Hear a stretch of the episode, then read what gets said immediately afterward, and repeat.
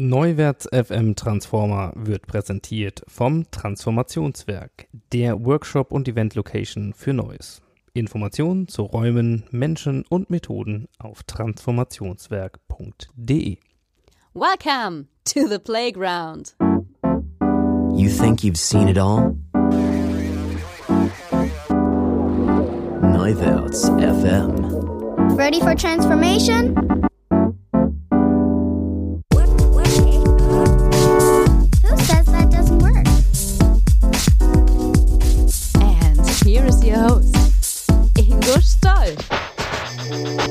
Hallo und herzlich willkommen zu einer neuen Ausgabe des Neuwärts FM Transformer Podcast. Dies ist die Ausgabe Nummer 46.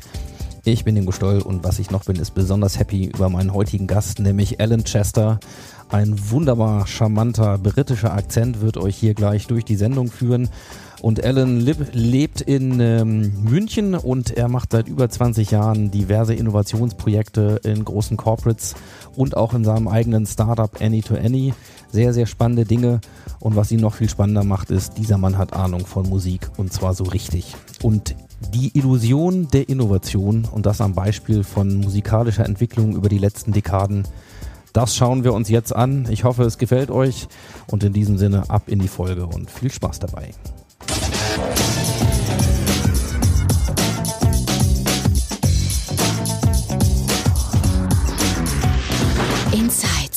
Ja, wir sind heute im Transformationswerk äh, hier in Hannover und das war für mich ein einigermaßen kurzer Weg, aber für Alan Chester, meinen heutigen Gast, ein etwas weiterer. Du kommst aus München Richtig, ja. und wir sitzen jetzt hier ganz entspannt, aber dein Tag hat schon etwas früher angefangen, so viel sei mal verraten. Ähm, so kurz nach vier. Ah, dann doch nicht. Dann doch nicht. Das ist ja das Normale eigentlich. Also- 16 Uhr, ne? So Also 16 Uhr nicht, aber im früheren Leben hätte ich vielleicht gleich aus dem Bar oder Kneipe gleich um vier in, in, in eine Bahn eingestiegen, aber jetzt äh, mittlerweile war es eine kurze Nacht. Also wir schätzen das sehr, dass wir das wieder hier face to face machen können, dass du äh, zu uns gekommen bist. Du bist auch später am Tag, das sei hier verraten, noch Gast beim 12 Minute Me, beim Midnight Talk äh, und da werden wir auch noch ein bisschen von dir hören dazu. Aber jetzt freue ich mich natürlich sehr, dass wir ein bisschen Zeit haben und richtig reingehen können in unser Thema. Und bevor wir über Innovationen im weitesten Sinne heute mal äh, sehr viel tiefer einsteigen und das sei schon mal verraten, auch in einer sehr besonderen Form. Weil wir Hier etwas machen, was wir noch nie gemacht haben und was auch nicht legal ist, das gefällt mir immer am besten. Aber dazu später mehr. Für die, die dich nicht kennen, Alan, wer ist Alan Chester? Wer ist Alan Chester? Also ähm, einige würden schon hören, dass ich kein Deutscher bin, ich bin Engländer äh, und auch kein Bayer. Ähm, wohne schon etwas länger jetzt in München, äh, habe immer äh, ziemlich viel mit der Tech-Seite was zu tun, mit Systemintegration, äh, Service Management. Das ist für die, die, das nicht kennen, äh, proaktive Services. Das war sehr techie-lastig, aber ähm, ich habe ein großes Interesse, große Neugier für Philosophie, Physik, äh, Menschen, Experiences und das hat immer meinen mein Lebenslauf ein bisschen begleitet.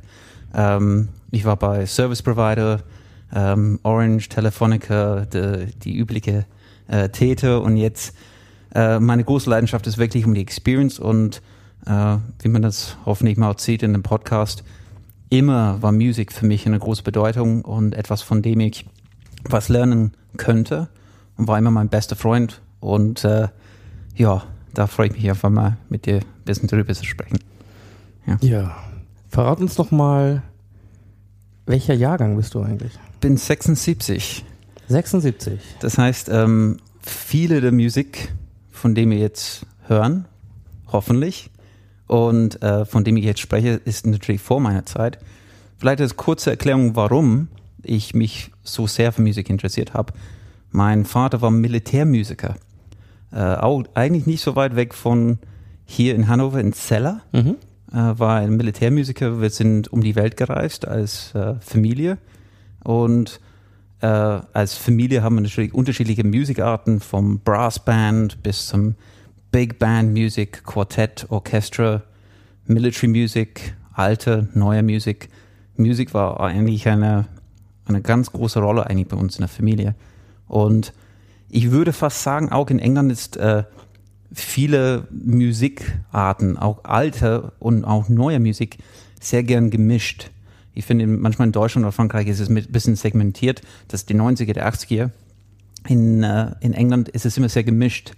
Und ähm, damit ist es sehr schön, dass man sich irgendwie, was weiß ich, ein Led Zeppelin gleich mit äh, The Strokes oder sonst noch was irgendwie mal mischen kann. Ja. Und du hast es gesagt, Musik ist eine deiner großen Leidenschaften. Innovation, Innovationskultur ist das andere. Und das Schöne ist, wir machen heute quasi Cross-Innovation. Wir bringen nämlich diese beiden Dinge zusammen und damit auch erstmalig völlig GEMA äh, unangemeldet werden wir hier Musik in diesem Podcast spielen. Also ein bisschen Rebellion machen. Ähm, und dafür hast du ein bisschen was mitgebracht. Gerne. Und äh, der Punkt, das sei noch kurz erwähnt, warum wir zusammensitzen und warum ich mich unglaublich freue, dass wir auch so ein, so eine unglaubliche, ja, faszinierende Welt wie Musik äh, unter diesem Licht hier mal betreten ist, dass wir tatsächlich einen gemeinsamen Freund haben, nämlich den Frank, den Frank Sonder aus Berlin. Ähm, und dieses Thema, was hat Musik eigentlich mit Innovation zu tun oder umgekehrt? Und äh, wo steckt Musik in der Innovation und was kann man daraus mitnehmen? Da kam der Impuls her und ähm, ja, wir haben ein kleines Vorgespräch geführt vor ein paar Wochen und da war schon so viel Faszinierendes bei. Ja, und eine Sache, die ich gelernt habe, ist 1971, ja, war das beste Jahr ever in Richtung Musik.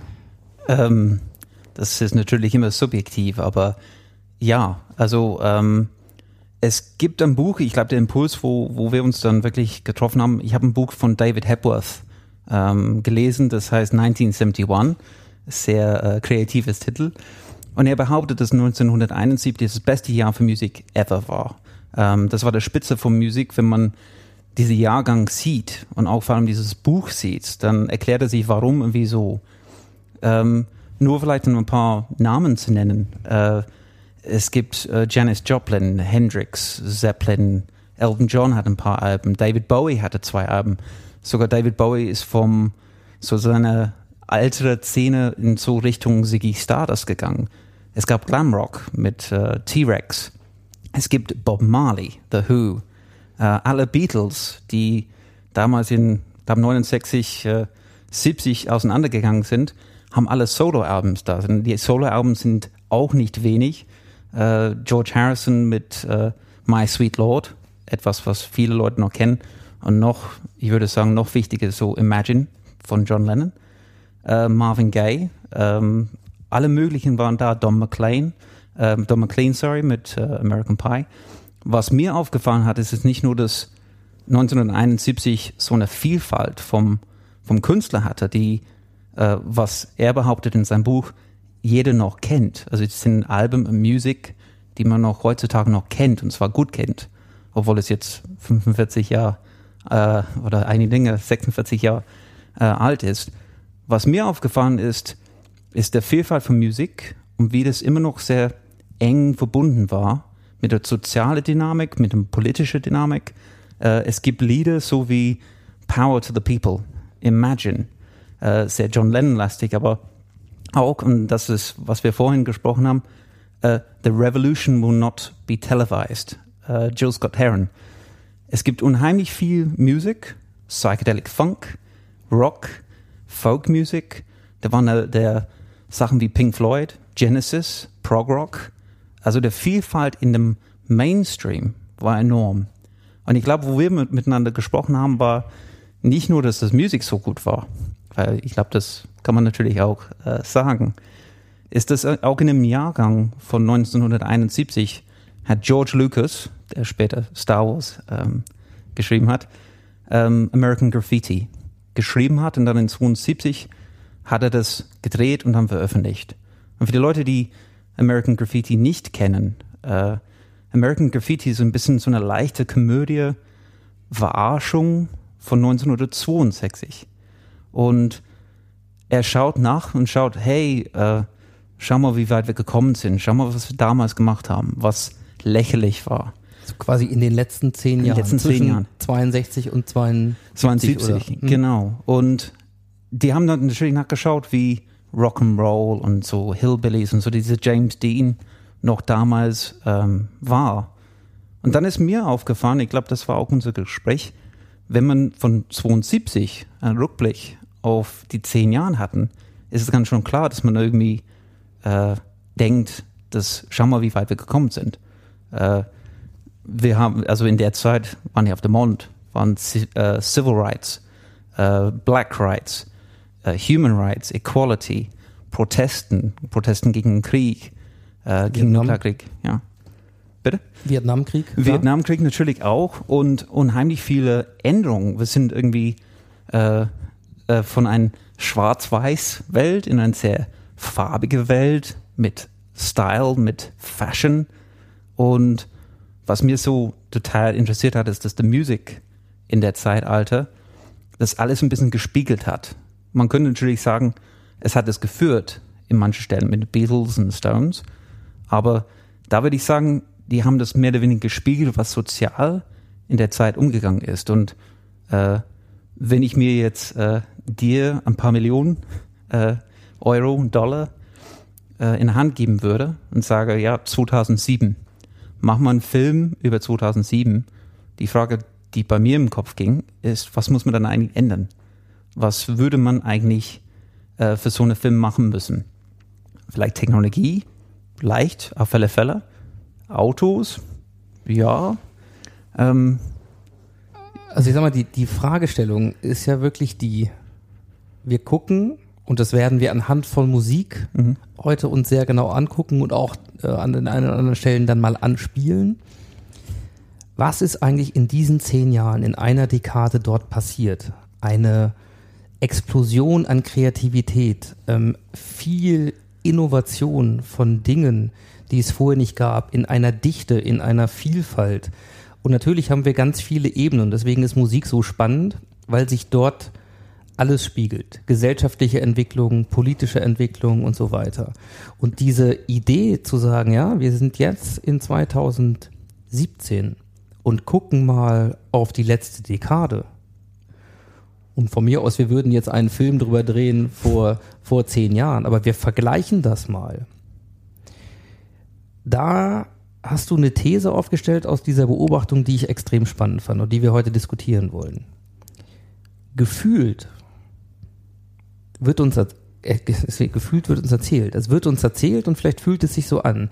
In den letzten zehn Jahren und aktuell in dem ganzen Thema digitale Transformation, was ist nicht alles passiert? Die Welt stellt sich komplett auf den Kopf und so weiter. ja. Du sagst Blödsinn, ja? Wenn wir die zehn Jahre zwischen 62 und 72 miteinander, also in, in Relation setzen zu dem, was wir jetzt haben, Ja. Dann heißt das, so viel Innovation ist in den letzten zehn Jahren gar nicht passiert. Außer eben, ja, das Smartphone äh, ist, äh, hat sich durchgesetzt, so. Ja. Aber was wäre dann sonst in dem Film über diese letzte Dekade noch zu erzählen? Was ist das? Also ich, ich glaube, du, du sagst es ja nicht sehr gut, weil man jetzt äh, die letzten zehn Jahre ist. Es ist natürlich zu sagen, Technologie hat sich massiv geändert, auch äh, AI, wie wir miteinander kommunizieren, das ist natürlich auch anders. Also man könnte sagen, das ist auch eine Revolution. Aber was ich mir ein bisschen vorgestellt habe, ist, wenn man die Rahmenbedingungen von dem Jahrzeit, also diese 62, 77, äh, 72 äh, in Betracht zieht, was gab's da? Es war ein Krieg, Sozialbewegung, Ungleichheit vom, vom Geld, Sozialkulturen, die sich geändert hat, Fashion, Poetry, unheimlich viel so eine Explosion, aber auch viel Schlechtes auf der Welt. Da war natürlich äh, JFK Assassination, Cuban Missile Crisis, ähm, unheimlich viel Unruhe, äh, Robert Kennedy, Martin Luther King. Aber dann denke ich mir 2007 bis jetzt, wir haben auch Krieg, Ungleichheit. Wir haben auch äh, sehr äh, gespaltene politische Szene. Wir haben auch ein, ein Wirtschaftsproblem. Und da war die Frage, wo wir uns am erstmal kennengelernt haben, ist, wo sind die Protestlieder? Wenn, wenn ich jetzt in die Musikszene jetzt anschaue, und ich bin natürlich ein bisschen, bisschen älter, ich sehe natürlich eine Vielfalt. Ich sehe auch das, die Möglichkeit, dass man unheimlich viel da was äh, hören kann, was, was man eigentlich entdecken kann. Aber irgendwie die Protestlieder sind nicht da. Die Gemeinsamkeiten, sprich äh, die Gesellschaft an sich bindet sich nicht so, wie die es damals gemacht haben. Und für die Innovation, denke ich mal, als Kultur, was man da, da lernen könnte von dieser Musikszene, die damals so erfolgreich war, der so politisch, sozial, kreativ alle Impulse weitergegeben haben. Ich denke, da, da können wir was lernen. Und wie du sagst, zwischen 2007 und jetzt, was hat sich so viel geändert? Also ich trage mehr oder weniger gleiche Kleider äh, und ähnliche Haarschnitten, aber lassen Sie jetzt die, die zehn Jahren von einem Band wie zum Beispiel The Beatles, die fangen an mit so She Loves You und Please Please Me, ganz harmlos. Da haben die dann mit etwas längere Lieder äh, haben ausprobiert, haben experimentiert, haben immer die Grenze immer ein bisschen vorgestoßen. Dann kamen auch Bands, Rolling Stones, Kings, die immer Kritik ausgeübt haben, die immer mehr kollaboriert haben, aber die Lieder allein, einfach mal von der Länge von der Lieder, die fangen an mit äh, zwei Minuten 40, so eine, äh, zwei Met, äh, Minuten 50 und dann hast du am Ende des äh, 60s hast du dann Hey Jude, Let It Be, äh, lange, lange Lieder, äh, The End, The Doors, was wir eventuell spielen würden. Die sind Lieder, die sind so neun oder zehn Minuten lang. Also wo ich mich äh, gefragt habe, die, diese, diese, äh, diese Grenzen wurden immer von der Top-Bands immer weiter und weiter gepusht. Ähm, eine Lieder, die wir vielleicht auch anhören können, ist I Feel Fine. Äh, für viele Leute ist es ein nettes Lied, aber es war einer der ersten Lieds, der dieses, diese Reverb hatte am Anfang. Uh, Eight Days a Week von den Beatles. Das war der erste mit ein Fade-In. Es hört sich für uns vielleicht äh, heutzutage nicht so innovativ, aber damals war es schon etwas anders. Und da siehst du, dass die, die Bands der Zeit, auch Rolling Stones und Kings und The Who und alle möglichen, die ich noch erzählen könnte, die haben immer vielleicht ein bisschen mehr, mehr gedruckt, an diese Grenzen gedruckt. Und ich finde es sehr spannend, dass diese große Players nicht nur der Macht hatte, sowas zu drucken, aber die haben andere Leute mit, mit denen mitgezogen. Weil wenn ich solche Bands sehe, sehe ich zum Beispiel Beatles, die versuchen ein bisschen mehr, ein bisschen längeres Lied zu haben. Es gibt mir den Freiraum auch zu innovaten, was Neues, Kreatives zu machen. Und äh, sind vielleicht ein paar andere Lieder, aber wenn du magst, wir können vielleicht eins kurz hören, wenn du möchtest. Sehr gerne. Also äh, lass uns einfach mal ein bisschen reingehen in, in dieses äh, Jahrzehnt, in dieses innovative Jahrzehnt und am Beispiel Musik mal ein bisschen zeigen, was, was, was gab es da bislang noch nicht, was ist neu entstanden. Ja, also fangen wir an.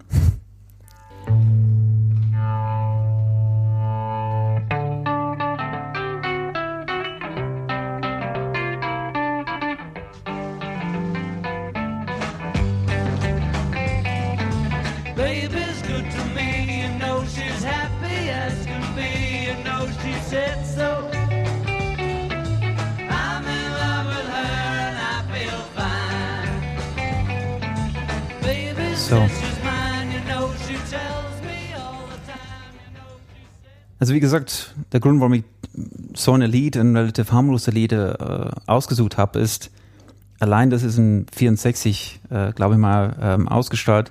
Da siehst du, dass die Beatles plötzlich die Popularität hätten, was Neues zu entwickeln. Und was ich sehr, sehr interessant finde, wie ich schon vorhin ges schon gesagt habe, ich glaube, für die Innovation ist es unheimlich wichtig, dass die großen Player, die großen Denker, ähm, versuchen, diese Grenzen eigentlich für die anderen aufzumachen. Es ist ein bisschen dieser Trickle-Down-Effekt, den man manchmal von der Economy hört.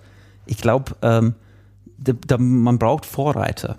Und was auch interessant ist, ist, dass die Schallplattenfirmen, die Recordfirmen, haben die denen erlaubt, sowas zu machen. Die haben es wahrscheinlich nicht so verstanden, äh, die Grenzen, die dann gerade in der Zeit gebrochen waren. Aber die Recordfirmen haben gesagt, es ist halt populär. Wir verstehen das nicht, warum es so populär ist, aber wir lassen denen einfach mal ein bisschen Ruhe, den Space zu createn. Und äh, man sieht in der Jahrzeit ziemlich viel. Ich meine, ein Lied, äh, einen kurzen Ausschnitt, was auch interessant sein könnte. Und nochmals Bestätigung, wo sind die Protestlieder? Warum, wo ist von der Musik, von der Kunst, von der Innovation diese Kritik gegenüber Gesellschaft, der Society, ist der von Bob Dylan. Das war die Jahr zuvor, um 63. Uh, hard Rain's Gonna Fall. Oh, where have you been, my blue-eyed son? And where have you been, my darling young one? I've stumbled on the side of twelve misty mountains I've walked and I crawled on six crooked highways. I've stepped in the middle of seven side forests. I've been out in front of a dozen dead oceans. I've been 10,000 miles in the mouth of a graveyard. And it's a hard, it's a hard, it's a hard, it's a hard, it's a hard rain. They're gonna fall. Was ich so spannend finde bei, bei dem Lied, ist 63, es ist kurz nach dem Cuban Missile Crisis, Cold War, Nuclear War. Und wovon er redet, ist einfach mal so Graveyards, düstere Landschaften, Familie. Äh, das ist Bob Dylan. Das ist Folkmusik, der plötzlich auftaucht. Folkmusik aus irgendeiner Gegend in Amerika, der plötzlich an die Massen kommt. Das ist auch, was ich sehr interessant finde, auch in dieser Period von den 60s, ist der Vielfalt von Musik und wie so ein kleines Ding mit Bob Dylan fängt zu äh, Sachen wie Donovan, äh, Folkmusik, Peace Marches, äh, zwingt auch die Beatles ein bisschen mehr akustisch zu sein.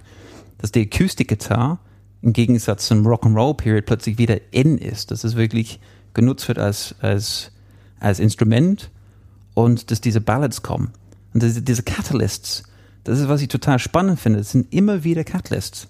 Äh, Catalysts, die fangen an mit Please Please Me und so eine, äh, so diese Art von Beatles-Lieder, dass du fast jedes Jahr eine neue spannende Bewegung, eine, eine Pivot haben, wie man vielleicht als Gründer sagen würde. Das kommt irgendwie fast in so einer Takt, die man eigentlich heutzutage gar nicht kennt. Ich meine, der letzte große Impuls, zumindest für mich, wäre so zum Beispiel Britpop oder sowas. Wir reden von den 90er Jahren. Das Ähm, wollte ich nämlich gerade sagen, dass man das mal in Relation setzt. Dann kann sich der eine oder andere ja fragen, ja wieso, wird- was, in den letzten zehn Jahren gab es doch auch neue Bands. Lady Gaga, ist das, ist das, ich, ist das ein Impuls? Ist ein Impuls, man kann natürlich pro und negativ. Ich finde, das sind ein paar Künstler, ich glaube, Lady Gaga ist einer, der, der auf alle Fälle versucht, irgendwie diese Grenzen zu stoßen. Allerdings würde ich sagen, ja, David Bowie hat sie vor 40 Jahren schon getoppt. Äh, diese Mischung aus, äh, aus Kunst und Stil und Fashion und, äh, und, und da siehst du auch, glaube ich mal, von den 60er Jahren auch, äh, wie wichtig ist, sag mal, vom, von Innovation Channels. Du hast jetzt in der Jahrzeit unheimlich viel Pubs, Kneipen, äh, Locations, wo man spielen könnte, wo Leute sich gesammelt haben, wo Leute sich wirklich Musik gemeinsam erlebt haben. Für mich Musik ist, also wie gesagt, persönlich ist etwas, mit dem ich mit Empathie, mit, mit meine Erlebnisse verbinde.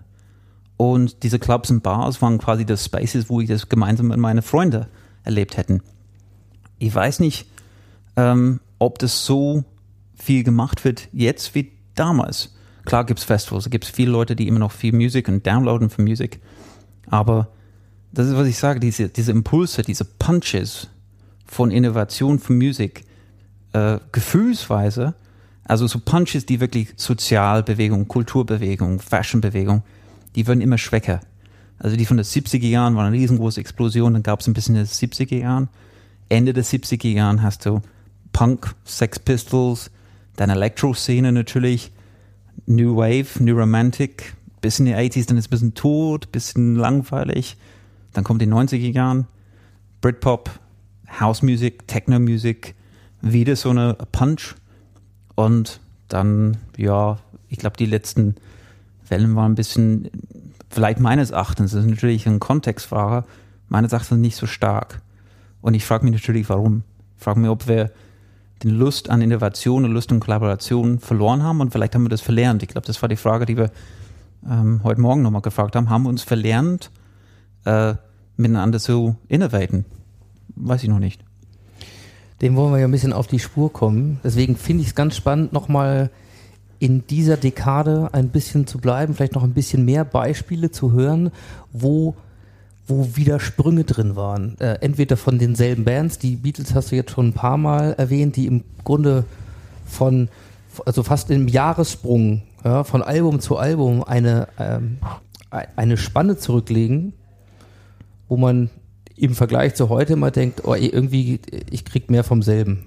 Aber da ist nicht so, ein, so eine Dynamik drin. Also wo, wo kann man das noch sehen? Was für Songs hast du uns noch mitgebracht? Also, ähm, ich glaube, äh, lassen wir vielleicht nochmal bei der Beatles bleiben. Äh, ich glaube, ich habe äh, dich damit vorhin ein bisschen erschrocken äh, von der Beatles.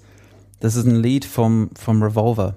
Also nur ähm, Revolver für mich, also falls irgendjemand das hört, äh, das ist 1966. Das ist für mich einer der bedeutendsten Alben, die man überhaupt denken kann. Jeder denkt an Sgt. Pepper und solche Sachen. Revolver von The Beatles, wenn man das wirklich reinhält als Alben, das sind Backward Guitars.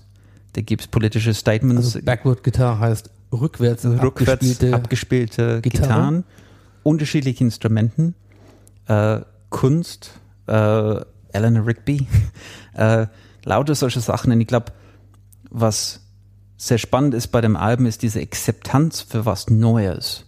Das ist eigentlich unheimlich wichtig für die Innovation, die wir beide uns kennen. Diese Akzeptanz für was Neues. Das Lied, was ich jetzt spielen würde, wird hoffentlich die meisten Leute erschrecken. Die würden das eventuell nicht kennen äh, von einem Beatles-Lied. Nur vielleicht ein leichtes Hintergrund äh, von, einem, von einem Lied. Es ist ein Chord. Komplettes Lied ist ein Chord. Wenn ich mich richtig erinnere, ist es ein C-Chord. Es ist ein C-Chord, ein eintöniges Lied, der von den Beatles geschrieben wird, auf einem Four-Track, also vier, vier Kanäle, mit Backward Guitars. Und der Text bezieht sich auf äh, The Tibetan Book of the Dead.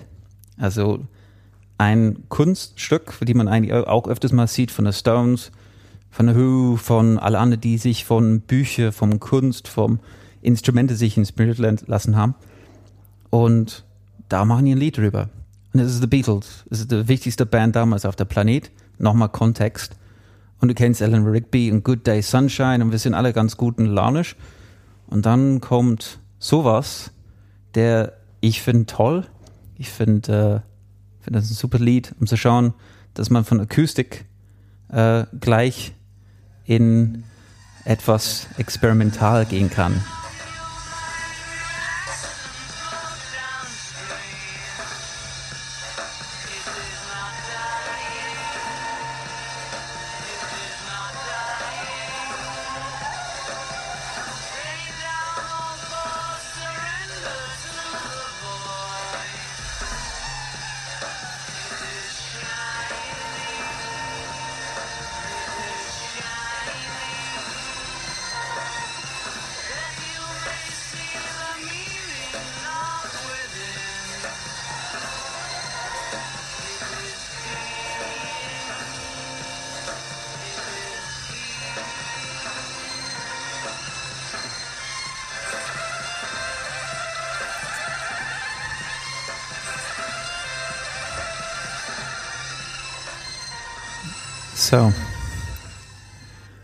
Sind die Beatles. das sind die Beatles. Also ich gestehe, ich habe das Lied vorher noch nie gehört. Ähm, aber wenn man es hört, ist es tatsächlich, es klingt nicht, als wäre das Von wär den das, 60s, äh, ne? Ist 50 Jahre alt. Nee, das ist in der Tat 50 Jahre alt. Auf dem Four-Track. Und du als leidenschaftlicher Sound-Specialist, wie schwer das ist, sowas zusammenzuführen. Und auch allein die Gedanke, äh, die Gedanke zu kommen auf so ein Lied, äh, dass eine John Lennon irgendwie im Studio kommt und sagt, hey Jungs, ich habe ein Lied, es geht hier äh, eintönig und wir machen uns ein bisschen lustig, wir machen ein paar Guitars und Sitars und Backward-Zeugs. Das ist 66. Das ist ähm, eigentlich nicht lang nach Rubber Soul, wenn man immer noch bei der Beatles-History noch bleiben würde, der sehr akustisch war, Norwegian Wood und solche Sachen. Der Sprung ist innerhalb sechs Monate, haben wir plötzlich Lieder über Tibetan Book of the Dead, experimental. Viele würden sagen, das ist der erste Fang, Anfang mit so psychedelische Sachen. Das ist äh, ein Jahr vor dem Summer of Love, ein Jahr vor Sgt. Pepper. Ja. Ähm, du hast auch in die Jahrzeit, wenn ich richtig erinnere, auch Pet Sounds von, von den Beatles, der immer noch äh, sehr bekannt wird als Harmonien, unterschiedliche Harmonien, unterschiedliche Instrumente. Ähm, das ist, was mich wirklich begeistert, es innerhalb von kurzer Zeit so viele Sprünge gebe, die ich äh, leider vermisse. Ich würde das persönlich auch heutzutage auch vermissen, also haben möchte. Und ähm, das ist, ich meine, glaube, wir kommen noch mal ein bisschen dazu äh, auf die Innovationsstream, aber ich, ich finde allein diese Spielfreudigkeit, die, den Wunsch zu kollaborieren, die Inspiration von aller Arten von Musik. Ähm, und auch, man sieht hier, ich meine, in gleicher Zeit, du hast Motown, du hast äh, immer noch diese Folk-Szene, du hast diese Summer of Love, du hast auch Burt Bacharach und, und alle möglichen Arten von Musik. Ähm, ich meine, ich glaube, damals mit den Beatles, also wie 68, äh, äh, die sind von All You Need Is Love, ich glaube, wenn ich mich richtig erinnere, vielleicht liege ich falsch, wurde von Please Release Me Engelbert Humperdinck äh, einfach von der Nummer 1 Stelle weg. Also solche Vielfalt für Musik ähm, und auch allein, also einfach mal diese, diese Spielfreudigkeit. Das ist, was ich faszinierend finde, und das ist eigentlich, wo ich denke, wir können was lernen, auch für uns, für unser, sag mal, Business Casper Leben, von unser Corporate Leben, wie man wirklich Kultur, Offenheit, Akzeptanz, äh, Zeit ähm, äh, einander geben können für Innovation. Und äh, ja, Da würde ich gerne noch mal ein bisschen genauer drauf schauen. Wir haben also an der Musik, ein paar Beispiele haben wir jetzt gehört, du hast auch viele, viele Bands am Anfang genannt. Äh, wir haben eine unglaubliche Vielfalt, wir haben eine Explosion von, von Kreativität, äh, wir haben Innovationen, wohlgemerkt mit sehr bescheidenen technischen Möglichkeiten, vier Spuren. Ein no- normaler Depeche Mode Song hat heute 150 ja. ja, also wenn man das irgendwo zum Resamplen gibt, dann gibt's 150 Spuren.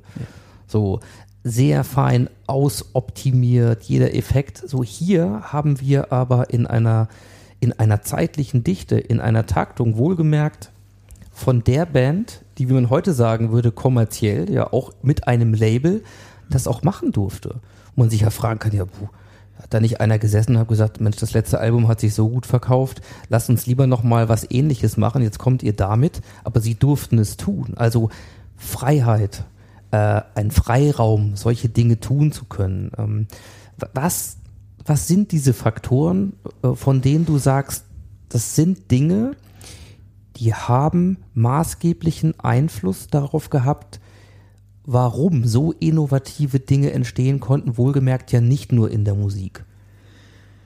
Also, also von unserer Rede auch später, für mich, wenn man die, dieser Anfang von der Generation sehen würde, das ist eine Vision, das ist ein Purpose. Äh, JFK, ne? äh, Martin Luther King. Die Sprache der Zeit war, wir schauen nach vorwärts, wir gehen auf den Mond, wir gehen im Space. Äh, Science Fiction ist, finde ich, immer ein ziemlich toller Maßstab oder schöne Zeichen, wie die Hoffnung ist. Schau mal Star Trek an. Star Trek in den 60er Jahren, um was ging's? Es ging um Exploring, neue Planeten, Neues zu entdecken, eine bessere Welt. Ich habe irgendwie das Gefühl, da war ziemlich viel Hoffnung da. Und, und wie du sagst, diese Offenheit, was Neues zu probieren. Und das mit dem Freiraum von einem, von einem äh, Rekordhersteller, wo die gesagt haben, uns geht's gut, wir verkaufen ganz gutes Geld, lasst die Leute einfach mal in Ruhe, lasst die Kreativen, wenn die Großen das geschafft haben, zum Beispiel, ja, nach wie vor, Beatles, Stones, Who, Kings, die haben was als Vorreiter Raum hinter denen gelassen, so dass andere Leute nochmal kreativ sein können, auch im Fashion, in Film, was man da auch sieht. Wir kommen nochmal auf 1971, äh, Clockwork Orange. Ein äh, geiler Film über eine Kritik über unsere Society. Wer, wer Sehr oft zitiert übrigens dieser Tage, ja, Ja. in Zeiten von AI. äh, Absolut. Ne? Maschine, Mensch, Ja. Individualismus oder das Kollektiv, diese Dinge, das ist hochaktuell. das ist, das ist, das ist, was ich meine. Es ist äh, ein bisschen, wenn man die, diese Jahrzeit anschaut, man kann sich wieder sehr schnell selbst finden von den Themen. Und da kommen wir nochmal auf, wo wir jetzt sind. Sind wir wirklich so innovativ? Haben wir was gelernt? Und wenn was, was haben wir denn gelernt? Also, ähm, also du hast vorhin gesagt, was sind die, äh, die Impulse, die damals so, so wichtig waren? Ich glaube, Hoffnung, Visionen, äh, Kennedy, wir gehen in den Mond, auf den Mond in, äh, bis Ende des Jahrzehnts. Keiner wusste wie. Schmeiß mir viel Geld. Äh, Leute würden heute sagen, ja, der Mut, so viel Geld auszugeben. Ähm, wer würde das sowas heutzutage machen? Man, es Beweis ist, dass der Apollo-Projekt damals um jeden Dollar, der investiert wurde, ist sieben oder acht Dollar gleich in die Economy gegeben. Das war der Mut, was zu investieren, in der Hoffnung, dass es was bringt. Wenn wir jetzt heutzutage von Innovation in Corporation sprechen würde, reden von ROIs, was die Business Case? Äh, probieren, ja, das ist schön, aber vielleicht jetzt, jetzt nicht, vielleicht irgendwie später. Wir haben ein sehr fear-driven Society und äh, ich glaube, die Vision und die Hoffnung war auf alle Fälle ein Catalyst dafür. Äh, wie du schon gesagt hast, also äh, ökonomisch oder ökonomische äh, Bedingungen waren nicht so unbedingt da. Nicht jeder hat so viel Geld. Technisch äh, war auch nicht so wirklich, wie wir es jetzt heute kennen. Also es sollte eigentlich keine Ausrede sein, heute nicht so innovieren, äh, so innovaten. Ähm, und was mir sehr wichtig war, sind natürlich die Channels, die Acceptance, aber allein diese Empathie, diese Kollektivgedanken, ähm, ich glaube, Empathie ist unheimlich wichtig für die Innovation und damals, du siehst es durch die Musik, äh, die, den Anfang mit äh, I love you, you love me, she loves me äh, und so weiter, wie der Text sich entwickelt hat über bestimmte Themen, über soziale Themen, über wir, was wir machen können.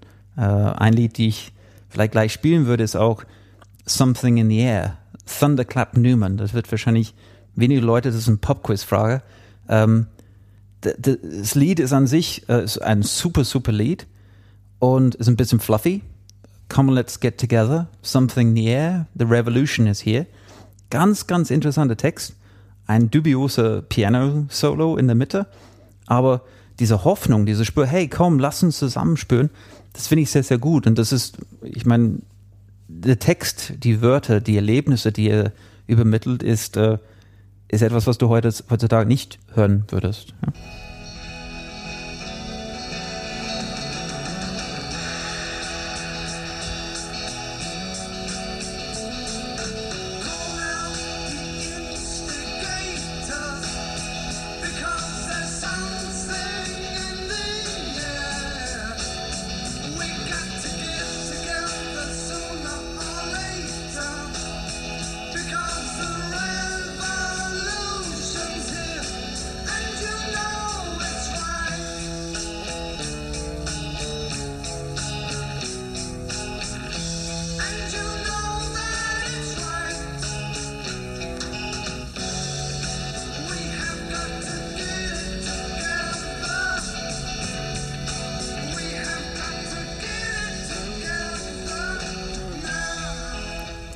Gerade auf, ist eins dieser Beispiele, wo als du vorhin gesagt hast, wie es heißt und wer es gesungen hat, hätte ich gesagt, kenne ich nicht. Die ersten Takte, klar kenne ich das. Also, äh, das kennt, also jeder muss sich vorsichtig sein, aber viele werden das kennen. Ja? Und ich habe noch nie auf den Text geachtet. Aber wenn du das wirklich hörst, das denkst du, ja, hey, we got to get together sooner or later. The revolution is here and now. Ähm, das, das finde ich so, so spannend bei Social Media. Du, du kennst die und, und natürlich ist auch ein Thema, denke ich mal, als, äh, aus, ich sag mal, aus äh, Ausländer, Foreigner, äh, man achtet manchmal nicht auf den Text, aber der Text ist unheimlich interessant, auch in der Zeit, wir haben äh, ja, äh, Revolution, auch von der Beatles, wenn man das auch sagen kann. Ein anderes Lied, äh, die wir vielleicht auch äh, spielen können, Sympathy for the Devil. Das muss man vielleicht nicht so in, in die Länge äh, spielen, das ist eine eine sehr lange Please allow me to introduce myself, aber was ich interessant finde, uh, Who shot the Kennedys? It was you and me. Ja? Uh, ich glaube, wenn man so ein Lied über Trump oder sowas reden würde, ähm, also diese, diese Furcht, einfach mal was, was zu sagen, Kritik, das, wie du schon weißt und was wir vorhin gesagt haben, ist wichtig, sehr, sehr wichtig für die Innovation, dass, dass Leute Sachen in Frage stellen, dass sie irgendwie Kritik üben und auch den Freiraum haben, das zu sagen. Und äh, das sehe ich auch heutzutage auch in Innovation. Äh, es gibt einen Business Case, es wird bestätigt, es wird irgendwie von McKinsey oder Accenture oder sowas geholt. Und wenn die sagen, das ist die latest Trends, ähm, dann ist das latest Trends. Aber ähm, andererseits denke ich mal, äh, die gibt es ein Gespür, die gibt es ein Empathie. Und nochmal auf das Thema Empathie. Empathie führt zum Imagination, also so, und das führt zur Creativity. Und So frei nach dem Motto, wenn ich es denken kann, kann ich es auch machen. ja, ähm, ich also meine, die Imagination, man muss es überhaupt erstmal zulassen. hm, Auch, ich glaube, die Beispiele kennt ihr alle, ja. Also manche Gedanken hat man ja mal und das Gefühl, das, das kann ich jetzt aber hier am Tisch gar nicht sagen. Ja. Weil man schon so in der Projektion dabei ist. Also wir sind ja auch manchmal etwas überempathisch im Mhm. Sinne von konditioniert und sagen, oh, wenn ich das jetzt hier sage, dann kann ich mir schon genau vorstellen, wie derjenige gegenüber dann sagt hier jetzt, also jetzt fangt man nicht an zu spinnen im Sinne von, ist das das sogar nicht realistisch? Ähm, so. Das heißt, wir erlauben uns ja teilweise schon gar nicht mehr über die Norm hinauszudenken, sondern bewegen uns in so einem in so einem Sicherheitskäfig auch gedanklich, der es natürlich klein macht. Also wenn wir bei Räumen sind, ja. machen den Raum so klein. Ja. Das Beispiel ist äh, immer mit den gleichen Leuten in der gleichen Art und Weise im gleichen Raum mieten und sich wundern, dass man nichts Neues entwickelt. Oder Ja. zu, oder im umgekehrten Fall zu glauben, dass man mit den gleichen Leuten in der gleichen Art und Weise im gleichen Raum, in dem bisher immer das Trumpf war, ja. per Ansage äh, irgendwas anderes bekommt. Ja? Seid Sie bitte jetzt mal kreativ. Ja, das ist, ich meine, wir haben vorhin gesprochen, ich meine, äh, vieles, was Any20, was ich mache, ist auch, äh, wir schauen Transformation in the Workplace an und wie man Experiences bauen kann. Genauso wie du sagst, äh, wenn man immer wieder das Gleiche erlebt, wie, wie kann man dann kreativ sein? Aber Empathie äh, nochmal ist, äh, sich selbst zu entdecken und auch äh, zu entdecken, wie man mit anderen Leuten verbinden kann. Und das ist ein Lernungsprozess. Und umso mehr dieses, dieses, äh, ähm, ja, die Möglichkeit hat, mit mehr Leuten zu, zu kollaborieren und, und so zu interacten, ist es besser.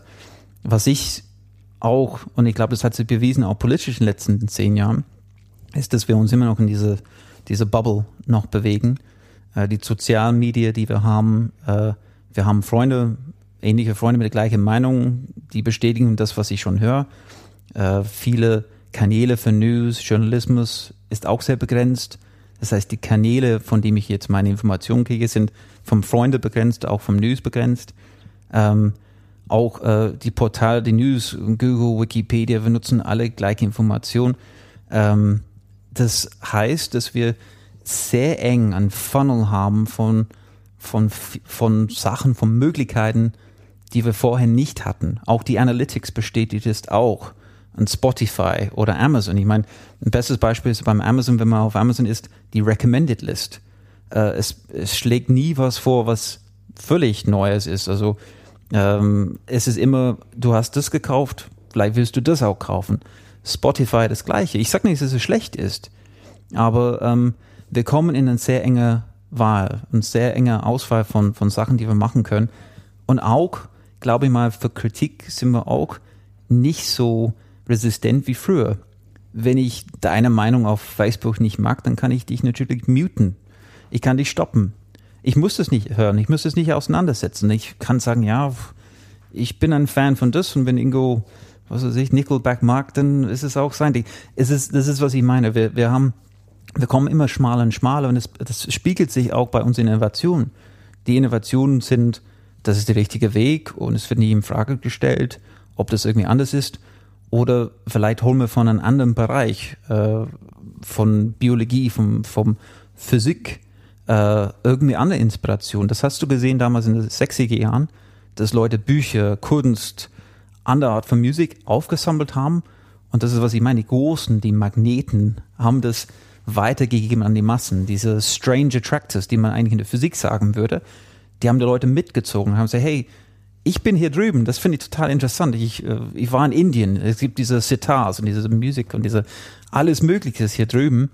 Äh, das sollst du mal hören. Das ist diverse. Und ich glaube, Globalisierung auf alle Fälle, das hat sich ein bisschen, äh, wir haben auch die Möglichkeit, so viel zu tun, aber wir grenzen uns immer mehr schmale, manchmal in unser Umfeld ein bisschen, bisschen ab. Ja. mir dazu einfällt, ist zum Beispiel, ja weiß ich nicht, äh, nehmen wir die South by Southwest. Also äh, wir haben ein, ein, eine Konferenz, ein, einen Austausch, ein, ein, ein Community-Format, bei dem man mal Dinge im Sinne der Cross-Innovation zusammengebracht hat, die es vorher so nicht gab. Also es gab Festivals und es gab irgendwie Tech-Konferenzen, aber diese Dinge zu mischen, was offensichtlich sehr gut funktioniert, oder wenn ich selbst referenziell ein bisschen sagen darf, früher mal so Convention Camp, also misch mal eine Unkonferenz mit einem Klassikformat. An sich keine Innovationsglanzleistung, einfach zwei Dinge, also es ist Kombinatorik, aber Dinge, die man halt ausprobieren muss und die natürlich auch immer die, die Gefahr in sich bürgen, dass ja, das funktioniert dann halt nicht. Weiß man vorher nicht. So, das heißt, wir haben diese Dinge, aber was passiert dann? Ja, ist das ein Hook, der jetzt hier wirklich was aufmacht, wo was geteilt wird? Oder mein Eindruck wäre, ja, dann haben alle beobachtet auf dem ersten Level, aha, wir brauchen jetzt ein bisschen Festival rein. So, jetzt gucke ich mal in die Eventlandschaft, die danach gekommen ist und Ja. sehe lauter Klone. Ja. Ähm, Startups ganz genauso, ja. Also die Samba-Brüder sind damit groß geworden. Am besten No Risk, ja. Ist in Amerika getestet und ich baue den Klon davon. Ja. Und, und am besten hinten schon drüber nachdenken, wie lasse ich mich hier aufkaufen. Äh, Also wenn du sagst, es macht es schmal, es geht eben darum, vielleicht Dinge schnell nachzumachen, ähm, sch- dadurch die Globalisierung schneller auch zu sehen, was geht. Wir haben jetzt diese ganzen Informationen, wenn plötzlich irgendein Eventformat am anderen Ende der Welt entsteht, kriege ich es heute schneller mit, dann wird es kopiert, aber es macht es natürlich sehr homogen in den, in den Entwicklungen. Ja. Oh, äh, es ist eigentlich ein, äh, es ist eigentlich ein bisschen paradox, ne? Also früher, äh, in so den 60er Jahren, da hattest diese Magneten, die für dich gereist hatten. Du hattest nicht die Möglichkeit, irgendwie zu reisen oder Motown zu entdecken oder äh, Indian Music, African Music. Also du, du hattest nicht die Möglichkeit. Jetzt hast du die Möglichkeit, per Knopfdruck alles zu entdecken, aber es ist trotzdem nicht so authentisch. Du kannst es trotzdem nicht spüren und, und riechen und tasten. Es ist nicht so wie früher. Ich bin ein großer Fan von Sache, Sachen wie äh, Japanese Funk. Also gibt es ein coole paar Bands, Soil and Pimp und äh, Osaka Monorail, japanische Bands, die klingen wie, wie James Brown. Ja, also sowas würde ich ohne Globalisierung, ohne das Internet überhaupt nicht hören können. Aber diese Szene, was es bedeutet, wie es äh, Leute zusammenbringt, wie die Kreativität, das kann ich nicht spüren. Und, äh, und ich denke mal, auch diese Magneten, was Sie damals gesagt haben, die Großen haben immer irgendwas importiert und haben gesagt, hör mal das an. Die, die Opportunities, was Neues zu entdecken, ist manchmal schwer. Du hast gesagt von, vom äh, Repetition. Äh, ich, ich weiß nicht, jetzt, ich denke jetzt auch im Freien, das ist vielleicht ein Quick Fix der Art und Weise, wie wir Informationen consumen oder vielleicht diese Quick Fix, diese, äh, das ist erfolgreich, wir müssen genau das machen. Äh, ohne wirklich nachzufragen, was das, wie das, warum ist es so erfolgreich? Ich könnte noch einen draufsetzen, ne? wenn jetzt irgendwie, wenn wir vermeintlich irgendwo einen, einen Raum haben, wo eine gewisse Kultur herrscht, die wir als innovativ empfinden, Silicon Valley. Was passiert? Gefühlt reisen Horden von Managern aus der ganzen Welt in, in also die, ich stelle mir das so in Bussen vor, ja, die werden dann durchgeschleust. Also es gibt richtige Touren, alle fliegen dahin, dann kommen aber auch alle mit ähnlichen Dingen wieder zurück und dann geht man zu Hause rein in das eigene Unternehmen, in das Corporate, macht ja an sich einen richtigen Schritt im Sinne von Kulturveränderung, muss sich auch Räume verändern. Aber dann arbeiten alle nach Design Thinking. Oder ähm, Agile Programming. Alle machen. Agile, alle äh, so. Ähm, also diese Buzzwords, ähm, alle richten dann ein Labor ein und machen Sprints. So. Wenn das alle in der gleichen Form machen, ist es erstens keine Innovation, es ist schnell kopierbar und gerade in den Zeiten noch schneller mitkriegbar und wir schaffen wiederum eine kleine Verengung dieses Kanals für Vielfalt. Wir machen wieder ein Stückchen kleiner, weil wir jetzt dann alle auch dann häufig sehr schnell und ohne die Zeit der Reflexion meinen, wir hecheln dem jetzt hinterher und digitale Transformation, äh, ich meine, manche leben ganz gut davon, ähm, jetzt so ein Programm anbieten zu können und dann führen die drei größten Wettbewerber am besten noch mit dem gleichen Berater das gleiche Programm ein, um Ja. was ganz Individuelles zu entwickeln und was ganz Innovatives. Das Und das ist, Klingt schwierig. das ist auch, die, äh, auch ein bisschen interessant, wenn man, man möchte immer individuell sein, aber macht genau das Gleiche wie der, wie der nächste Mensch. Also für mich ist, wie du sagst, wegwerfbar. Ähm, äh, sind zwei Sachen, was du jetzt gerade erzählt hast. Erstmal äh, Zeit. Wir haben vorhin gesprochen ähm, über Filme, über Musik. Ich meine, jetzt haben wir jetzt, äh, was weiß ich, äh, Let It Be oder The End von The Doors sind 10 Minuten, 12 Minuten. Äh, auch in 1971 Prog Rock, also wirklich minutenlange Musik, die Zeit hatte. Und ich frage mich auch, hatten wir noch damals ein bisschen mehr Geduld? Haben wir dann Filme? Äh, die, der, der Drehbuch ist nicht so schnell wie heutzutage, ist nicht so gleich Action, das ist wirklich Aliens, haben wir vorhin gesagt, also Alien, der erste Film. Also bis du wirklich in Story kommst, das dauert einfach mal ein bisschen. Würde sich ein Warner Brothers oder sonst noch was sowas jetzt erlauben, es muss jetzt schnell Quick Fix geben. Da seppen die Millennials schon weg, oder? Heißt es doch immer. Das, das würde halt, aber ich, ich weiß nicht, ob, ähm, ob das dann stimmt oder ob das irgendwie so, ähm, du solltest es meinen, dass du wegklicken solltest. Ähm, und der nächste Ding ist, was du, was du mir erzählt hast, wir, wir reden unheimlich viel mit Corporate Real Estate und Workspaces. Spaces zum Collaboration, also wo man äh, schöne Möbel, Interior Design, wie man kreativ und agile sein kann und diese ganzen Themen. Und ich glaube, das klassische Beispiel, ihr habt es auch hier und ich würde sagen, habe ich auch zum ersten Mal gesehen, dass es genutzt wird. Ping-Pong-Tisch, äh, äh, Kickertisch. Die sind Sachen, wo einer nach Silicon Valley geht und sagt, ja, schau mal Google an, die haben geile Möbel, äh, ein Kickertisch, das ist der Secret to my success. Ich bringe das mal zurück. Ich gehöre zu einer Bank oder ein alter Industriegelände und jetzt mache ich meine Möbel genauso wie Google und erwarte ich die, die gleichen Ergebnisse. Äh, das ist, als ob man die falsche Kleider immer anzieht. Ich ziehe Kleider an, die mir nicht passen. Und dadurch, die mir nicht passen, sind die schnell wegwerfbar, nicht authentisch und sind nicht ich. Und diese Diversity, ähm, äh, das braucht man. Also wir wissen das. Das ist eigentlich sehr logisch, wenn ich sage, wir brauchen Diversity zum Leben. Das gilt, gilt nicht nur für die Biologie, auch die, die Physik, aber auch für die Industrie. Diese Diversity, äh, wenn wir alle das machen, was Kino oder America macht, dann wieso braucht man Ingenieuren aus Deutschland? Was macht uns so besonders?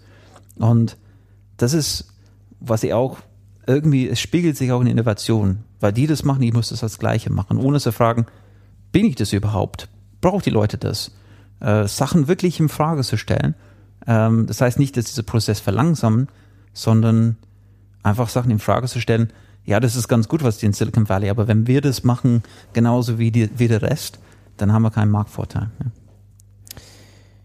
Jetzt würde ich gerne, also mehrere Sachen. Ich würde gerne noch, noch viel tiefer in das Thema Musik reingehen, weil ich es einfach faszinierend finde, äh, jemanden zu haben, der so viel über Musik weiß. Und es ist ja so ein bisschen wie auch durch eine Kunstausstellung zu gehen. Wenn man einen Guide hat, der einem über ein Warhol-Bild mal erzählt, was dahinter war, sieht man es mit völlig anderen Augen. Ähm, Und so ähnlich geht's mir jetzt hier auch in der Sendung. Also das finde ich, äh, finde ich wunderbar. Ich versuche mal so ein bisschen ähm, dem Impuls vielleicht noch zu widerstehen und mal zu einer kleinen, zu einem kleinen Blick nach vorne äh, anzusetzen. Wenn es also so ist, dass wir mindestens mal in, in diesem Jahrzehnt, was wir betrachtet haben, vor 71, sagen, da gab es ganz viel in der Musik, als Spiegel ist das ablesbar. Äh, Und wir haben gesehen, dass es Rahmenfaktoren gibt, die wir da quasi historisch rauslesen können und sagen, was waren die Rahmenbedingungen? Ähm, es gab offensichtlich mehr Freiheiten, es gab diese, äh, diese vorweg äh, Vorreiter, ähm, die sich das auch getraut haben. Es gab eine gewisse Akzeptanz äh, und in diesem Raum ist ganz viel entstanden, was wir und ich ähm, denke, das, das kann ich an vielen Stellen nachempfinden, also in deiner These, wo du auch sagst, oh, das, das vermisse ich eigentlich heute. Oder ich habe das in diesen letzten zehn Jahren nicht bekommen. Also wirklich, man hat das Gefühl, wir waren schon mal innovativer, wir haben das irgendwie verlernt. Jetzt können wir lange drüber reden, warum, welche, welche Rollen spielen, Prozessoptimierung und so weiter und so fort. Mach mal den Sprung und sage, wenn wir wieder innovativer werden wollen und die Antwort auf diese Frage nicht die nächste Tour in Silicon Valley, die nächste Adaption ähm, einer Methodik X, die gerade äh, gehypt wird, ist und nicht das vermeintlich oberflächliche Kopieren irgendwelcher Raumausstattung ist. Wie kann es denn gelingen? Was, was kann uns wieder ähnlich kreativ und, und inspiriert und innovativ und, und mutiger äh, werden lassen? Gibt es einen Weg im positiven Sinne, History Repeating, ähm, tatsächlich nicht einfach nur schneller zu werden, sondern wieder Sprünge zu machen? Ähm, das ist eine sehr schwierige Aufgabe, was du da verlangst. Äh, Dafür bin ich berüchtigt. ähm, also ich glaube, ein Quickfix ist, ist kein, keins da. Ähm, man sieht es auch in den Innovationen, die man jetzt sieht. Äh, Firmen, die eine langjährige Kultur, Behavior, ähm, eine Vision, wir reden immer von so dieser oberrechtes Echt, also eine, eine Vision, die man hat. Eine Vision ist, ist Purpose ist sehr wichtig. Wir haben jetzt in den letzten, sag mal, sag's, seit mindestens 11. September, wir, wir leben in einer sehr fear-driven Welt. Wir sind ein bisschen an uns äh, zurückgegangen. Äh, Confidence, ich glaube, Selbstvertrauen. Äh, wo schaffen wir das? Äh, um ohne eine riesengroße soziale Bewegung, man könnte sich in der Schule einfach mit, wie wir lernen, wie wir kreativ sein können, Freiraum. Wir sind jetzt sehr gesteuert auf KPIs und ROIs und Produktivität und Attendance und Occupancy und wir messen uns mehr und mehr, aber diese Messungen werden immer in Einzel betrachtet und keiner denkt sich wirklich an, ich sag mal, die fluffy Themen. Äh, wir denken an Produktivität, wir denken, wie können wir Wellness bene- äh, bemessen? Wie können wir jetzt äh, besser werden? Also das ist ein, es ist ein äh, Umdenken, die wir eigentlich brauchen. Ähm, und es führt meistens in kleinen. Es ist genauso wie normale Innovation. Normale Innovation findet nicht beim, beim, beim Staat. Es findet meistens kleine Gruppen, große Firmen, dann etwas größere Firmen, Corporates, dann vielleicht irgendwie in Multinationals, dann irgendwann mal bei Governmental. Und wenn eine Innovation bei einem Government eingesetzt wird, dann wissen wir alle, dass es eh schon alt ist. In kleinen Formen. Äh, es gibt unterschiedliche Bücher, äh, Anti-Fragile, kleine Bücher äh, oder Bücher, die sagen, im Kleinen kann man sich viel mehr bewegen. Äh, jeder nutzt der Schweiz als Beispiel, kleine Kantons, die sich mehr innovativ arbeiten können.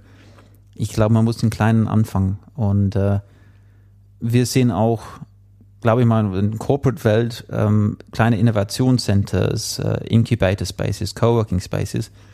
Ich sehe schon eine leichte Bewegung im kleinen Kreisen zu gehen. Man sieht es auch bei den jungen Leuten, die kommen mehr von Facebook weg und gehen in kleine WhatsApp-Gruppen, Snapchat. Es gibt auf alle Fälle Lust, mehr Community zu haben. Also eine echte Community, nicht äh, so eine Facebook-Community. Ich glaube, ein Bedarf ist auf alle Fälle da, auch beim jungen Leute, die, die suchen äh, Themen und Visionen. Äh, allerdings, das dauert ein bisschen Zeit, braucht auch die richtige Foundation, richtige Umgebung. Und äh, die Umgebung ist momentan nicht ganz freundlich für, für solche Ideen. Ähm, aber wenn man groß denkt, äh, vielleicht eine Corporate-Welt oder auch eine kleine Firma, äh, nix ist unmöglich. Das war eigentlich ein bisschen dieser Spruch vom, von, von The Beatles, vom Record Engineer, der gesagt, ja, nix ist unmöglich. John F. Kennedy, I have a dream, äh, Martin Luther King. Mit solchen Wörtern, solchen Visionen können wir natürlich was machen. Äh, ich gehe davon aus, an, an eine soziale Bewegung weltweit in der Form, wie es damals in den 60er Jahren gab, wird ein bisschen dauern. Äh, es ist sehr schwer, sowas vorzustellen. Aber ich glaube, ähm, Innovation, wenn es authentisch ist, wenn es wirklich durchgedacht ist, wenn es eine Kultur ist, dann ist es sehr stark. Das ist, äh, das, das ist nicht nur ein Quick Fix. Und damit kann man sich natürlich äh, in Innovation, Competitive Advantage, äh, Kultur viel weiter, weiter hinausdenken. Aber leider wie alles, es muss klein anfangen.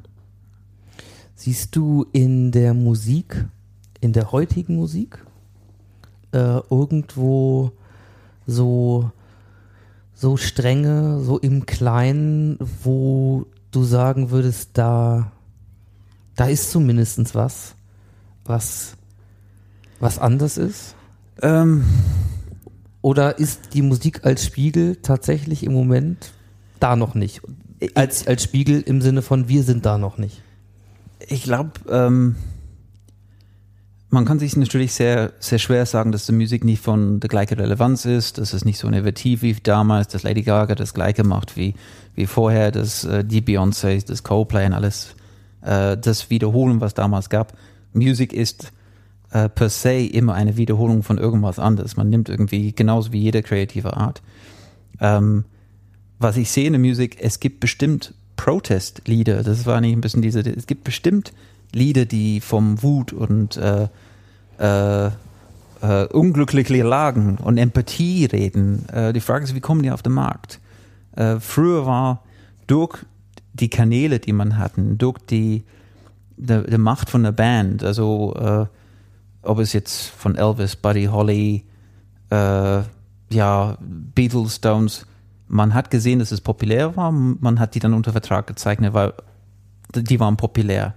Jetzt, wenn du jetzt in Band sein möchtest, du musst durch sehr enge äh, Straßen und Gassen gehen, um auf den Markt überhaupt zu kommen. Deutschland sucht den nächsten Superstar, Simon Cowell in England, äh, Top Producers, die Producers und die Record Companies, die sind die Leute, die die Macht haben.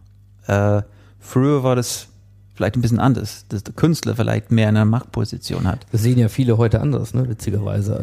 Also wenn wir jetzt mal über die, die das Verschwinden des Middleman äh, reden, dann wird das häufig ja genau also die gleiche Geschichte andersrum erzählt. Vorher hatten die Label die ganze Macht und heute äh, können die Künstler direkt rangehen. Also könnte ich ja auch sagen, du, pff, wer braucht noch die Labels? Ähm, dann mach doch den Protestsong und YouTube steht hier offen, also du brauchst kein Label mehr, die das akzeptieren. Könnte ich ja auch direkt machen. Warum gibt's die dann Und- und nicht da- so? Oder, oder kommen die nur nicht? da hättest du natürlich äh, recht, wenn du äh, Jay-Z oder sowas siehst. Ähm, die bringen eine eigene eine Musik-Transportmedium. Auf alle Fälle haben die enorm viel Macht. Die haben auch Macht, was zu tun. Meine Frage ist, wenn die so viel Macht haben, wieso tun die nicht mit der Macht? Ich will nicht Spider-Man zitieren, aber great power, great responsibility. Ähm, wie ist es nicht, dass so eine, so eine Künstler wie, ich sag mal, Jay-Z oder ja, Coldplay ist ein bisschen schwer, aber die großen Bands, die wirklich Kritik üben, wieso gibt's jetzt momentan nicht auf dem, auf dem Charts äh, äh, eigentlich Gegner von, von Trump, von Klimakrise, von Populismus, von Faschismus? Wieso gibt's solche nicht? Der Künstler haben eventuelle Macht, aber die trauen sich es nicht. Oder die wissen, dass wenn die so ein Lied schreiben würde wie die Beatles damals in, in 66 mit eintönig und sowas, dass es nicht dem Mediafenster entspricht. Also die trauen sich nicht oder vielleicht dürfen sie es nicht, das weiß ich noch nicht. Aber ja, die haben paar, viel, viel Macht, aber was machen die mit der Macht? Ähm, arrangieren sie sich wirklich sozial? Ich meine nicht so Bono, äh, der ein bisschen was macht. Äh, ich meine wirklich, äh, du hast hier 1971 äh, Concert für Bangladesch, George Harrison, Bangladesh Issues, äh, Power to the People, Working Class Hero, das sind nur die Beatles-Lieder. Du hast Bob Marley da, du hast äh, Janis Joplin, du hast äh, viele von diesen Bands, diese Künstler, die kritisch die Gesellschaft, die Politik, den Krieg, der Klima, äh, Joni Mitchell, ja, äh, ähm, solche, solche Bands und Künstler, die sich viel Macht auch hatten, aber haben mit diesem Macht was anderes ausgedrückt. Und äh, ich, ich würde dir total zustimmen. Die, diese Künstler haben enorm Macht. Und es ist auch gut, was die, was die tun, auch Musik, aber nochmal die Frage, wo sind die Protestlieder? Warum trauen sie es nicht so? Wieso hat, haben, haben sich keine von diesen Künstlern sich wirklich mit äh, einer großen Stimme, und ich meine nicht nur so eine, ein, ein leichtes Song, das ist eine Bewegung. Hier, hier sieht man Give Peace a Chance, ne? Sexys. Ja, du hast wirklich Leute, die Bewegungen angestartet haben. Das ist, äh, einer habe ich vor kurzem gelesen, hat gemeint, was uns fehlt, ist, dass Leute sich so nix committen heutzutage. Äh, das ist kein Commitment in dem Sinn. Also Also eindeutig Position beziehen, ne? Genau, also das ist, äh, das sieht man weniger bei den Leuten. Wir machen, äh, wir haben ein leichtes äh, Wutausbruch auf Facebook oder Twitter und sagen, ja, das finden wir total schlecht und dann schalten wir aus und Weiter. essen, trinken weiter. Äh, was du hier gesehen hast, ist wirklich ein continuous Commitment zu Peace, Love, Kreativität, dein Kunst, dein Music, dein Poetry, dein alles. Das war wirklich ein, ein Commitment. Und das spiegelt sich auch in der politischen Bewegung. Man sagt auch, man, man kann sich seine politische Selbst nicht mit dem Realität dann trennen. Du, du kannst nicht plötzlich äh, sozial engagiert sein und hier bei der, bei der Arbeit äh, nicht sein.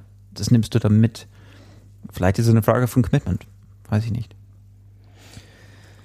Alan, es ist wie immer oder sehr häufig in diesem Podcast, äh, eine Stunde ist schnell vergangen, man glaubt es nicht. Ähm, ich würde das einfach gern so stehen lassen, denn da jetzt zu einer Conclusio anzusetzen, ist extrem schwierig. Ich finde, es ist eigentlich eher ein Raum, um mal drüber nachzudenken, dass die Zeit, äh, also unsere Zeit, wie wir sie wahrnehmen und vielleicht auch das, was wir in unserer Wahrnehmung dann haben, nämlich dieser unglaubliche Sprung, vielleicht eben an vielen Stellen nur in einer bestimmten Dimension stimmt, technologisch getrieben, aber in dem, was Innovation leisten kann und wo sie auch noch sehr viel mehr bringen kann, ähm, da hat es was mit Haltung zu tun, da hat es was mit Bewusstsein zu tun. Ich glaube, da hast du uns ganz viel Impulse mitgebracht. Insofern dafür schon mal äh, ganz, ganz lieben Dank. Bitte. Und äh, es ist der Appell gefallen, im Kleinen Dinge zu machen, äh, da auch wieder drauf zu schauen. Und ich würde sagen, weißt du, einfach mal wieder einen Abend auch Musik zu hören. Handy Handy sein zu lassen und Social Social sein zu lassen. Und ich meine nicht Musik im Sinne von anspielen, nach zehn Sekunden schon das nächste iTunes-Lied spielen oder anspielen und posten, sondern mal so einen Song zu Ende zu hören. Und dann ist auch ganz egal, aus welcher Epoche vielleicht. Äh, Insofern, äh, das würde ich mal mitnehmen. Ich hätte große Lust, das mal wieder zu tun. Vielleicht auch mit Freunden einen Abend einfach uns mal Lieder vorzuspielen, die uns berührt haben, die vielleicht etwas damit zu tun haben. Man kennt das, Lieder haben, also manchmal reichen drei Takte und man hat da eine ganze Welt äh, im Kopf. Es kann die erste Liebe sein, was auch immer. Ich habe wunderschöne Momente mit ganz fürchterlicher Musik von Genesis, die werden mich mein Leben lang, werden die leider zusammen äh, äh, verbunden sein. Äh, insofern dafür vielen Dank. Bitte. Gibt es noch etwas? Die Chance möchte ich zumindest haben. Gibt es noch ein Lied, ähm, einen Punkt, irgendwas, womit man so eine Sendung beenden könnte? Ähm, ja, ich denke, das ist vielleicht das passende Lied dazu. Ich würde mich freuen, wenn man sieht es beim Schallplatten, dass Leute sich wieder in einem alten Welt wieder gehen. Ich glaube, man stellt sich fest mit Schallplatten, wie schnell eine Seite vorbei ist. Früher war das nicht so. Äh, ich glaube, dieses Perspektiv zu haben, ist sehr interessant. Und als letztes Lied, ich glaube, passend ist The End von The Doors. Es passt ganz, glaube ich, mal gut. Was ich an dem Lied, also äh, erstmal ist das Lied sehr, ja, kreativ, crazy, lang, bisschen Jazz, bisschen Bass. Was ich sehr schön an dem Lied finde, es wurde in One Take gemacht. Die Band ist gekommen, die haben angefangen so aufzunehmen, Band hat gespielt, danach sind die gegangen. Und ich glaube, das ist ein passendes Lied, ähm, den Podcast zu enden.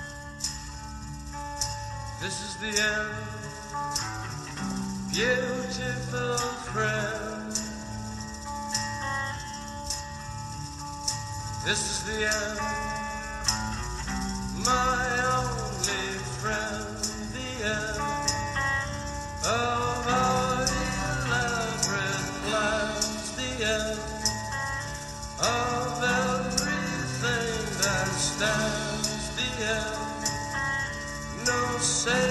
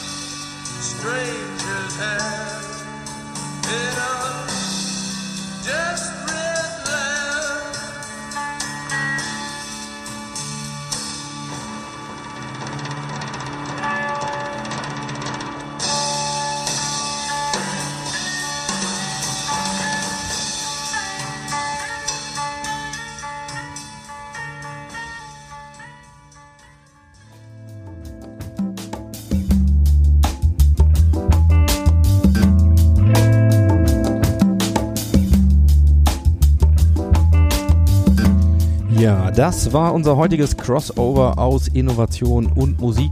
Vielen Dank fürs Zuhören und eure Zeit. Eine Liste der Tracks und Zitate findet ihr in den Shownotes wie immer unter neuwärts.fm slash transformer slash 046 für die Folge 46. Und ein kleiner Ausblick, in 14 Tagen, freitags wie immer, gibt es dann hier meinen Talk mit Nolan Bushnell. Das ist der legendäre Atari-Gründer, Urvater der Gaming-Industrie und der einzige Chef, den Steve Jobs jemals hatte. Und wir reden über Lernen in der Zukunft. In diesem Sinne, ciao, ciao, macht's gut und happy transformation.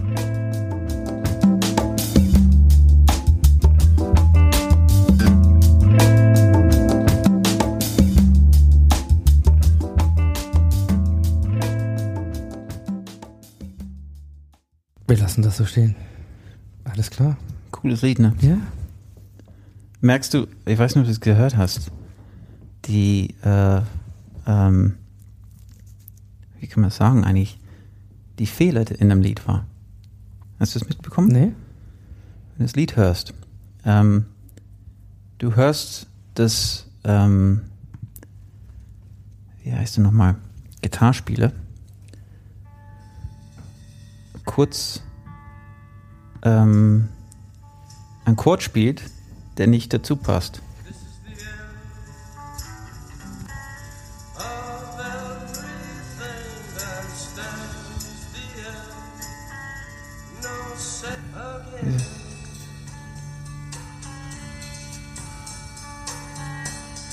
Ich glaube, das ich kommt danach.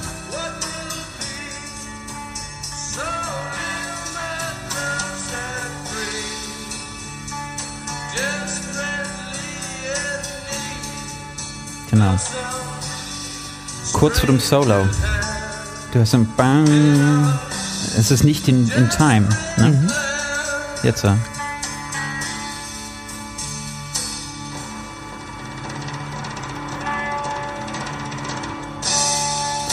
Es ist. Vielleicht ist es ein bisschen vor. Du siehst es in, in, in viele alte Lieder. Mistakes. Ja. Auch in einem Lied. Sowas würdest du nie packagen können. Ich meine, wir haben, bevor Jim Morrison angefangen zu sprechen hat, äh, oder zum Sprechen, fast Minute zwölf. The Doors, ja. Ähm, welches Lied heutzutage fängt, braucht eine Minute, bis du dann was hörst. Das ist ähm, Tomorrow Never Knows. Ich meine, das Lied, glaube ich mal, gefällt dir sehr gut. Äh, wenn du das in der Mitte hörst. Was du, was du nicht hörst, und äh, das würde ich dir empfehlen auch, habe ich letztens mit einem Kumpel gemacht, mit Strawberry Fields Forever. Äh, vielleicht machen wir das zum Frank, so sind wir später im Auto. Strawberry Fields Forever wurde in Stereo aufgedreht. Wenn du einen, einen Balancer hast, das Ja. habe ich als Kind gemacht, Ja. gehst auf der Seite, hast du Drums, ein Cymbal und ein bisschen Vocals. Gehst auf der Seite, hast du nur ein Klavier. Ja, okay. Und du merkst es nicht beim Hören. Und hier, da gibt es ein und das ist ein Bounce, was man früher gemacht hat im, im Recording. Das ist.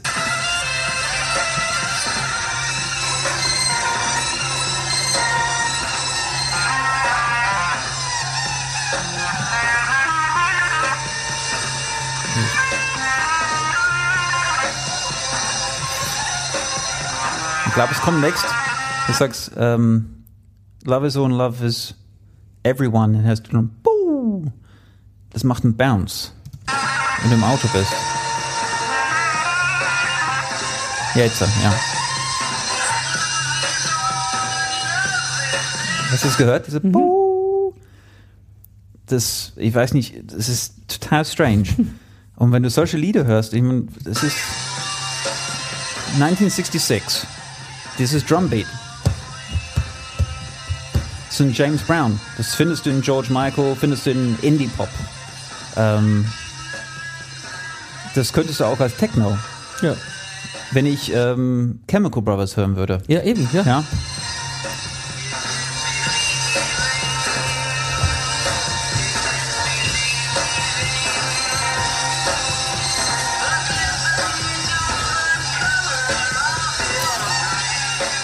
Deswegen habe ich auch gesagt, es ist so, das, klingt Neu. sehr vertraut. Ja, Ja. Nee, also jetzt sehr vertraut, Ja.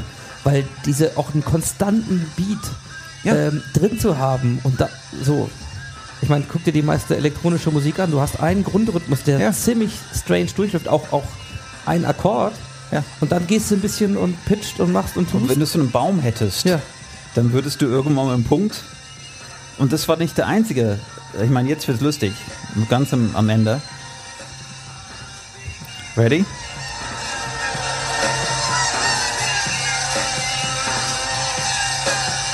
Und es ist.